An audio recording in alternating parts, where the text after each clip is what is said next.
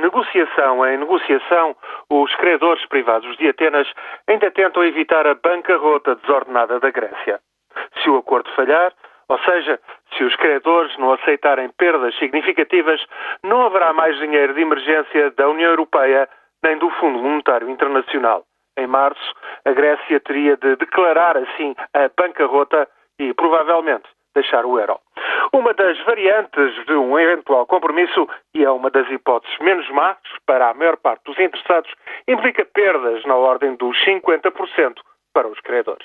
A Grécia, num cenário otimista, ficaria com um déficit equivalente a 120% do seu produto interno bruto em 2020.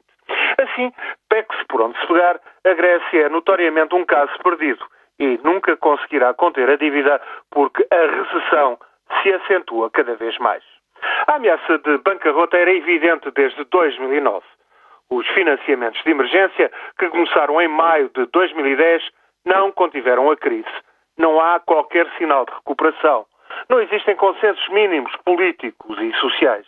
Os compromissos assumidos com a Troika não são respeitados e a falta de tato do governo da Alemanha apenas agrava esta situação.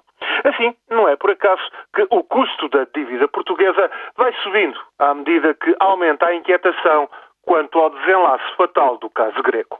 A União Europeia e os governos de Atenas não conseguiram tomar medidas a tempo. A queda da Grécia ou o acordo, que talvez assim, ou talvez não, com os credores privados, serão de imediato extrapolados para Portugal. Será a antevisão do que virá a suceder.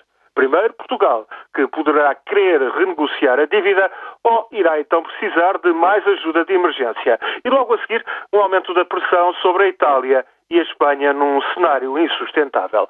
Até agora, a União Europeia não conseguiu traçar uma linha eficaz de defesa e é por causa disso mesmo que, para tentar deter a crise do euro em Portugal, já está mesmo em discussão mais um pacote da Troika para Lisboa.